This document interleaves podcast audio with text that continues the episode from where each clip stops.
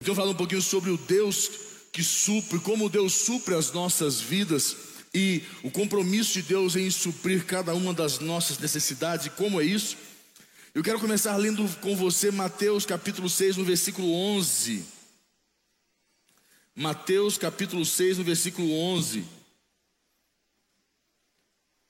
Aqui diz assim, Mateus capítulo 6, versículo 11: O pão nosso de cada dia dá-nos hoje. Essa é oração do Pai Nosso, Jesus diz aqui: O pão nosso de cada dia dá-nos hoje. A necessidade, eu não sei se você tem observado, mas essa palavra necessidade é algo que ela perturba um pouco muitas pessoas. Ah, e a pergunta é: se você crê que Deus se importa, ou melhor, que Deus quer suprir as suas necessidades. O que nós temos que saber é, como eu tenho ministrado, entender o que é uma necessidade de verdade que eu possa colocar diante de Deus. E a pergunta frequente que muitas pessoas fazem, que precisam ser sanadas, eu entendo assim, perguntas que precisam ser sanadas em nosso coração, para que gente, nós não tenhamos dúvidas quanto a elas, que elas não nos perturbem em momentos difíceis. Eu selecionei algumas perguntas que eu, eu ouço muito, e normalmente quando eu ouço uma pessoa que está debaixo de uma necessidade e precisa muito de uma intervenção de Deus, de uma ação de Deus, as perguntas eu, eu sempre chegam neste mesmo fim. Uma delas é: se Deus é o Todo-Poderoso, onisciente, onipresente, soberano, onisciente está em todo lugar, é, onisciente ele está, ele sabe o que eu penso. Só Deus sabe o que eu penso, Satanás não sabe o que eu penso. Por isso que é muito importante você tomar cuidado com o que você fala. Satanás ele, ele, ele, ele trabalha com informações. Quando você está com raiva, nervoso, você fala um monte de besteira. Ele pega aquela informação e daquela informação ele começa a agir em cima dela para atormentar a sua vida. Deus sabe o que você pensa, ele é onisciente, Satanás não sabe. Deus é onipresente, ele está em todo lugar. Satanás não, ele é bem administrado. Ele é bem administrado, ele sabe onde ele precisa estar. E ele diz que a Bíblia diz que ele é soberano, quer dizer, ele está acima de todos. Satanás não está acima de todos, ele, está, ele já foi julgado e ainda mais do que isso, está debaixo dos pés de Jesus e da igreja. E então Deus está acima de todos. E a pergunta é: Deus é todo poderoso, onisciente, onipresente, soberano, e sua palavra diz que ele irá suprir todas as minhas necessidades. A palavra de Deus diz isso. Porque não as supre agora, neste momento. Quantas vezes, em alguns casos, pessoas que me ligaram e falaram assim para mim: mas Deus não pode, Deus não quer. Que que tá, por que, que Deus não pode? Faz agora, eu estou precisando. Pessoas com problemas na empresa, pessoas com problema no casamento, me ligando, pedindo que orasse e Deus mudasse a situação. Eu falei: olha, é uma construção, algo que você constrói. Nós precisamos ver aonde você errou, aonde você falhou para consertar, para ajustar aquela engrenagem, porque não adianta só orar para Deus transformar algo que o homem errou na engrenagem.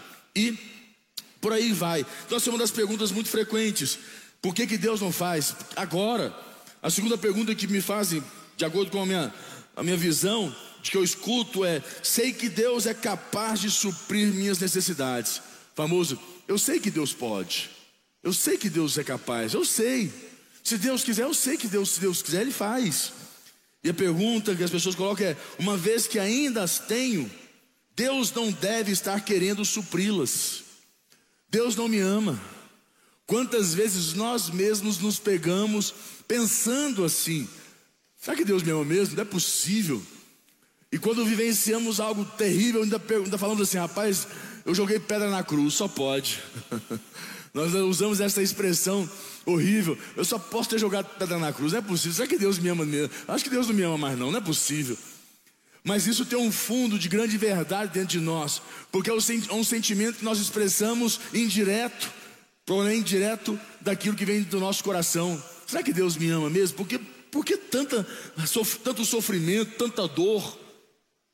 E a terceira pergunta que muitos fazem é: já aceitei Jesus como Senhor e Salvador da minha vida, o que falta para Ele suprir minhas necessidades? Já, tô, já estou na igreja, célula, dou até dízimo. São colocações que as pessoas fazem.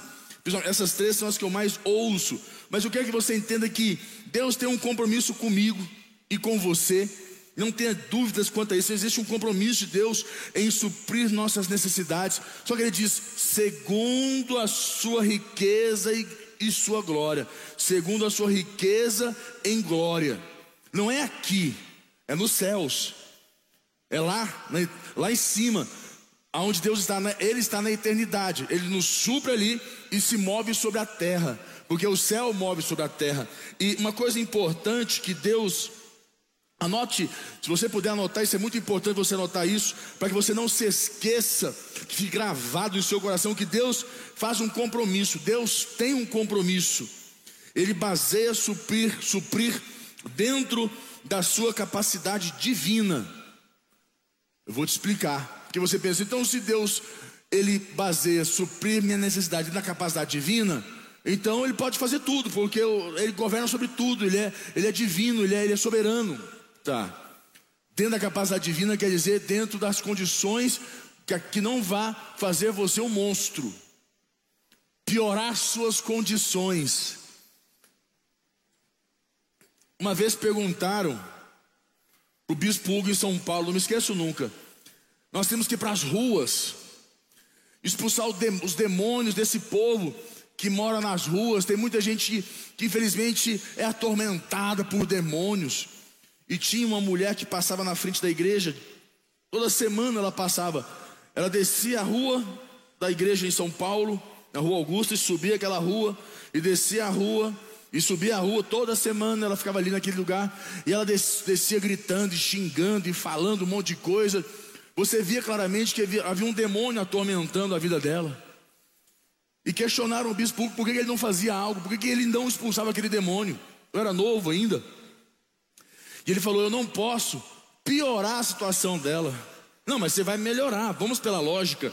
Você vai expulsar o demônio dela, vai ficar livre daquele demônio, a vida dela vai ser muito melhor. Ele falou: Não, essa é a visão é, limitada de um ser humano que não entende as coisas. Digamos, se eu expulso o demônio dela e eu não ajudo ela, não, não, não coloco ela num lugar onde eu possa ajudá-la, assisti-la, que ela frequente a igreja, se eu não for ficar do lado dela, para ajudá-la, cuidar dela, eu não vou expulsar o demônio dela, porque se eu expulso o demônio, o demônio vai embora. E eu largo ela. A Bíblia diz que depois que o demônio volta para visitar como está aquela casa, se a casa estiver, a casa estiver vazia, ele volta para trás e chama mais quantos? Sete. E voltam com mais? Sete. Então se ela tinha um, ela começa a ter quantos agora? Oito. Então, de um demônio ela partiu para ter quantos demônios? Oito. Se Deus te suprir necessidades que não está dentro do plano de Deus, Ele pode piorar a sua vida. Estou dizendo que vai ter mais oito demônios na sua vida, não. em nome de Jesus. Mas você precisa entender que Deus sabe o que é. Então, quando Ele diz aqui que Deus faz, Deus tem um compromisso e Ele baseia suprir dentro da sua capacidade divina, porque Deus tem cuidado com você. Segundo ponto, Deus não é homem nem filho do homem para faltar, falhar, mas Deus para cumprir. Números 23, 19, abre para mim, Números 23, 19. Números 23, 19, ele diz assim: Deus não é homem para que minta, nem filho do homem para que se arrependa. Porventura, tendo ele prometido, o compromisso de Deus, a promessa de Deus, prometido não fará? Ou, tendo falado, não o cumprirá? Então, Deus tem um compromisso com você, Deus te deu uma promessa, e Deus irá cumprir esta promessa. Não tenha dúvidas quanto a isso.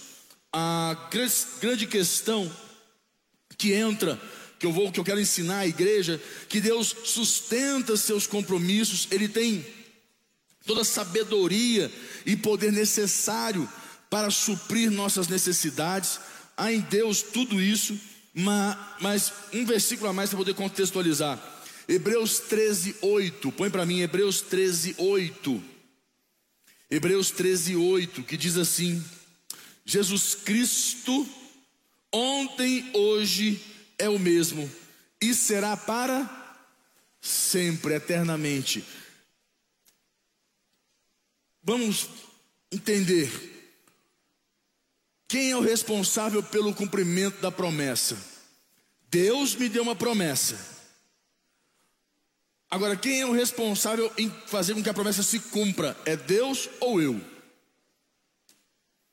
Eu vou tentar te explicar porque são dois contextos.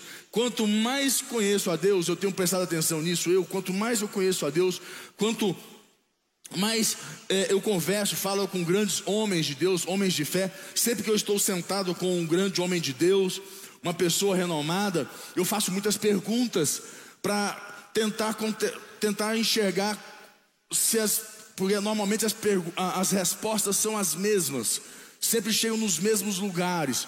É impressionante que os grandes homens de Deus sempre vivem, têm as mesmas respostas diante das, das perguntas, das mesmas perguntas que eu faço. Eles não mudam, às vezes um, uma pessoa é, um pouco mais imatura, ela, ela, ela responde um pouco diferente, ela, ela, ela, ela, quer, ela quer fazer diferente, só que acaba que ela se estrepa, desculpa a expressão, mas ela se estrepa. É impressionante escutar os mais velhos, principalmente. Não é à toa que a Bíblia diz a sabedoria do mais velho, do cabelo branco, que é a sabedoria. E dentro desse contexto eu vejo que nosso papel e responsabilidade em fazer cumprir a promessa de Deus é, cada vez ela, ela, é, ela é mais clara ao meu coração, à minha visão. E muitos de nós, muitos de nós, vou te, para você entender, eu me lembro quando eu casei com a Priscila, e nós casamos e, e recebemos uma, promessa, uma palavra no púlpito. Você lembra qual foi a palavra do seu casamento? Você lembra? Eu lembro da minha. Amanhã eu faço 19 anos de casado, nós fazemos 19 anos de casados. E dia 6 de fevereiro, 9, 19 anos de casados. Eu me lembro quando nós casamos aqui neste altar, neste, neste lugar, nós casamos aqui. Eu me lembro claramente qual foi a palavra que o bispo Rodovalho nos deu. Ele quem fez o nosso casamento e ele nos deu a palavra e a palavra dizia para nós que está em Eclesiastes 4, que fala assim sobre os dois juntos trabalharão e ganharão mais. Os dois juntos, se um cair, o outro num buraco, o outro levanta. Se um sentir frio, se esfriar, o outro esquentará. E por fim, se alguém ou algo resistir contra um, os dois lhe resistirão. Quatro promessas. Trabalhando juntos ganharão mais. Se um cair, falhar, for para o buraco, tomar um caminho errado, o outro ajuda a levantar. Outra promessa: se um esfriar na fé, se esfriar, estiver devagar para baixo, animado, o outro levanta ele. E por fim, se algo resistir, se alguma resistência existe, os dois vão se unir e vão resistir. E quando eu recebi essa palavra, é linda, maravilhosa, fui embora. Eu só fui entender ela dois anos depois de casado, que eu queria matar a Priscila e a Priscila queria me matar. Quando a gente falou assim, olha, ou a gente vai procurar ajuda ou a gente se mata, porque o negócio está brabo aqui, não dá, não dá mais. Eu me lembro o dia que nós sentamos, eram umas duas horas da manhã, na nossa casa em São Paulo, no nosso apartamento, duas horas da manhã, o bispo público falou, e aí? A bispo Gisela fez uma pergunta, você já se viu separado? Eu falei, eu só vejo assim, só me vejo separando, eu, eu não aguento mais. E a Priscila assustou, porque a Priscila foi criada em outra estrutura familiar, onde o casamento é até o fim, e eu fui criado em outra estrutura que para mim, se não dá certo, termina lá e vai embora. Eu falei, mas não é o que eu quero, não é o que eu aprendi, não é o que eu acredito como pastor, como homem de Deus. Eu, essa, essa situação, nós já éramos pastores. Eu falei, eu, eu, algo tem que acontecer. E nós fomos para terapia, para nos ajudar. Porque a Priscila com um treinamento muito forte, o meu que não cedia, aquela coisa toda. Até que eu entendi que esta palavra que o bispo Rodovalho nos deu, essa palavra que nos foi dada no nosso casamento, era uma promessa, e a promessa precisa da pessoa que a faça cumprir. Eu precisava aprender a me unir com a minha esposa em trabalho, para ganharmos mais. A nossa oração nos faz ganhar mais juntos. Eu entendi que eu precisava me unir à minha esposa e quando ela errasse ou falhasse, porque é muito fácil quando um erra, o outro, a mulher, principalmente quando o homem erra ou falha, ela aponta, ah, tá vendo? Eu te falei, pra você não fazer. Agora você fez, agora deu tudo errado. Acabou com a nossa vida. Não. A Priscila aprendeu muito quando eu errei, quando eu falei, ela me apoiava, não ficava julgando mais. Nós nos ficamos mais fortes. Nós aprendemos que essa promessa para se cumprir não era Deus quem iria fazer. Olha, vocês agora unir vocês dois no altar, agora vocês vão ganhar mais. Agora tudo vai. Se um cair, eu vou levantar vocês. Não. Um levanta o outro. Os dois resistem. Quantas situações vivenciamos que nós precisamos orar juntos? Hoje mesmo acordamos de manhã, oramos juntos. Oramos juntos. Nós entendemos que existe resistência. Quando nossos filhos, Davi ou Gabriel, estão vivenciando uma situação, nós precisamos nos unir para ajudá-lo. O casal normalmente um quer mais atenção que o outro, um quer competir com o outro, e lá em casa eles sabem muito bem que eu e a mãe, a mãe dele, eu e a Priscila, nós temos uma aliança muito forte. E eles sabem da nossa aliança. O que um pede para um dos, para um dos, não pede para os dois. A gente tem todo um contexto de trabalho em casa para não dar conflito. Então, a gente aprendeu que aquela promessa que Deus nos deu no nosso casamento precisava de nós para que ela se cumprisse. E digo mais, todos os dias essa promessa está sendo cumprida. Ela não é uma promessa que nós cumprimos um dia e pronto, acabou. Todos os dias nós estamos disponíveis para ela, para que ela se cumpra. Então, muitos de nós pegamos as promessas de Deus e nos apaixonamos por ela e ficamos maravilhados, mas não fazemos os questionamentos certos de como alcançar e viver a promessa. Eu tenho uma necessidade, Deus tem uma promessa para suprir essa necessidade. Agora, eu quero que Deus faça com que a promessa, a necessidade seja suprida independente de eu fazer nada. Não vai acontecer. Porque a necessidade é sua, a promessa é de Deus. Agora você precisa pegar a promessa e fazer que ela se cumpra na sua vida, suprindo a sua necessidade. E para você entender, para quem é a promessa? O que Deus deseja com essa promessa? E existem as promessas, dois, dois tipos de promessas. Existem as promessas incondicionais e as promessas condi, é, é, é, é, condicionais. Vou te explicar. O que é uma promessa incondicional o que é uma promessa condicional? Jesus disse: é preciso que eu, é preciso que eu morra, mas eu vou voltar. Ele disse: Eu vou voltar ao terceiro dia. Ele voltou. Não precisava de ninguém. Jesus disse ainda: Quando eu for para o Pai, porventura no futuro eu voltarei. E quando sabe que Jesus um dia vai voltar. É uma promessa incondicional, ela não depende de ninguém para acontecer.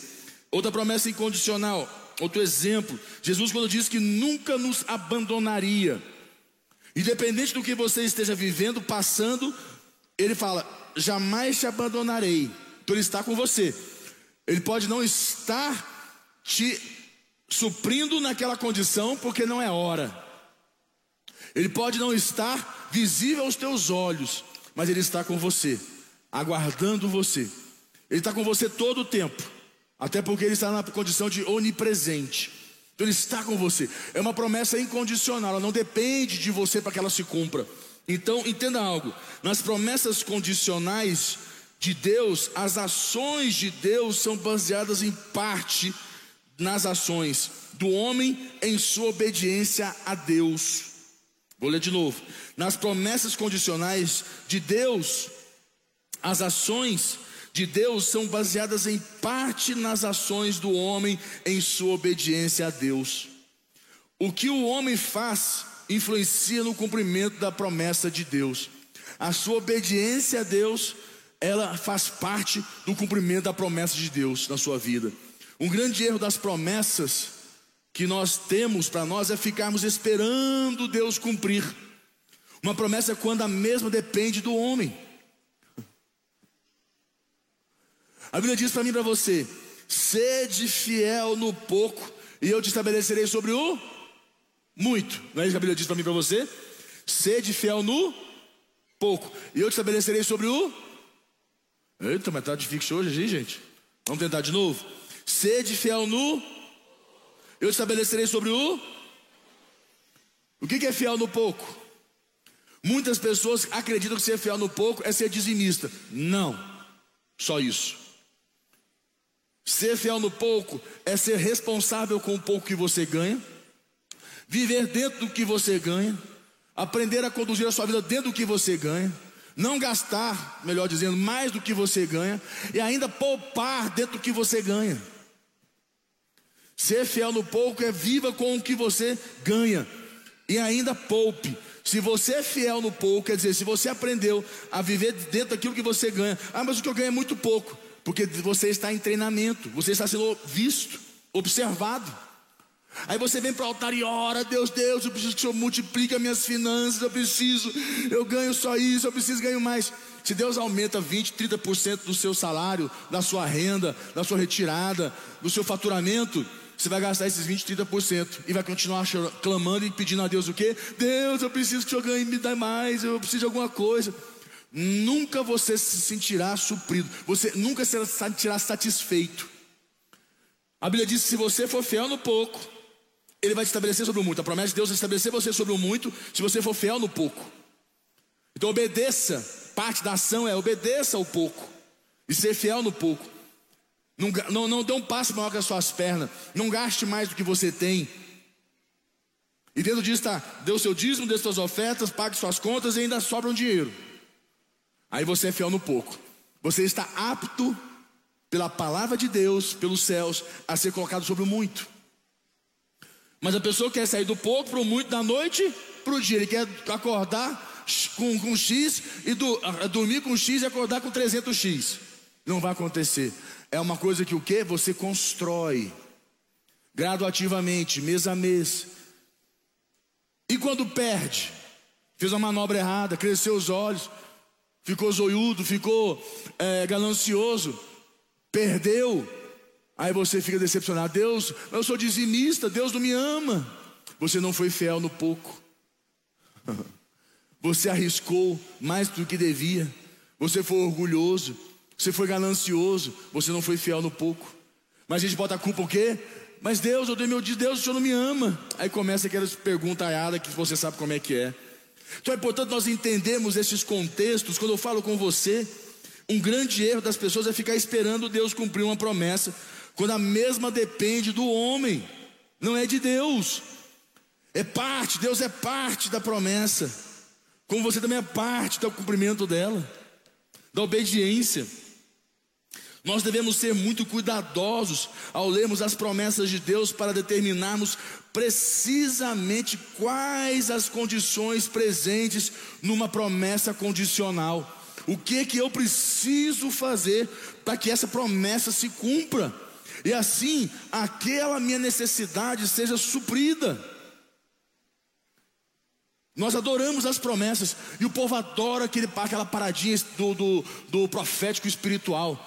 Eu vejo hoje Deus suprir, hoje eu vejo a promessa de Deus se cumprindo. Agarra aí, irmão, a tua promessa. A promessa é hoje do Senhor na sua vida. Aí o povo sai tudo vibrante na igreja. Nossa, eu senti hoje, foi demais. Que culto maravilhoso. Aquela vibração, aquele fogo, aquela coisa. O pastor diz que a promessa vai se cumprir na minha vida. Você está com milhões de pensamentos na sua cabeça. Então Deus agora vai suprir. Passa uma semana, passa duas, passa três, passa quatro, passa um mês, passa um ano, e nada se cumpre, e você fala, mas, aquela, mas o pastor disse. Foi um irmão, me procurou na igreja, porque um dia, levantou o dedo assim para mim, um dia eu estava numa reunião, e o. Como é que era o nome do reverendo das quantas, não sei de onde, que veio dos Estados Unidos, que o bispo do Vale trouxe. O fulano chamou meu filho e deu uma palavra para ele naquela reunião. E meu filho, ele deu uma palavra, meu filho faria, meu filho seria isso, meu filho seria aquilo, meu filho iria para as nações, meu filho pai, começou a falar do filho dele. Aí eu falei, rapaz, eu falei, rapaz, eu tô com um, profeta dos profetas na igreja, não sei, cadê seu filho? E conheci um filho dele, tá, tá bom. O filho dele hoje, onde se encontra? No mundo, bebendo, fumando maconha, com, no, no segundo ou terceiro casamento, sei lá que ele está, vida toda destruída. Eu falei, mas e aí? E toda aquela promessa. E o melhor que eu encontro com esse rapaz de vez em quando, e ele fala assim: você não acredita, meu filho recebeu uma palavra.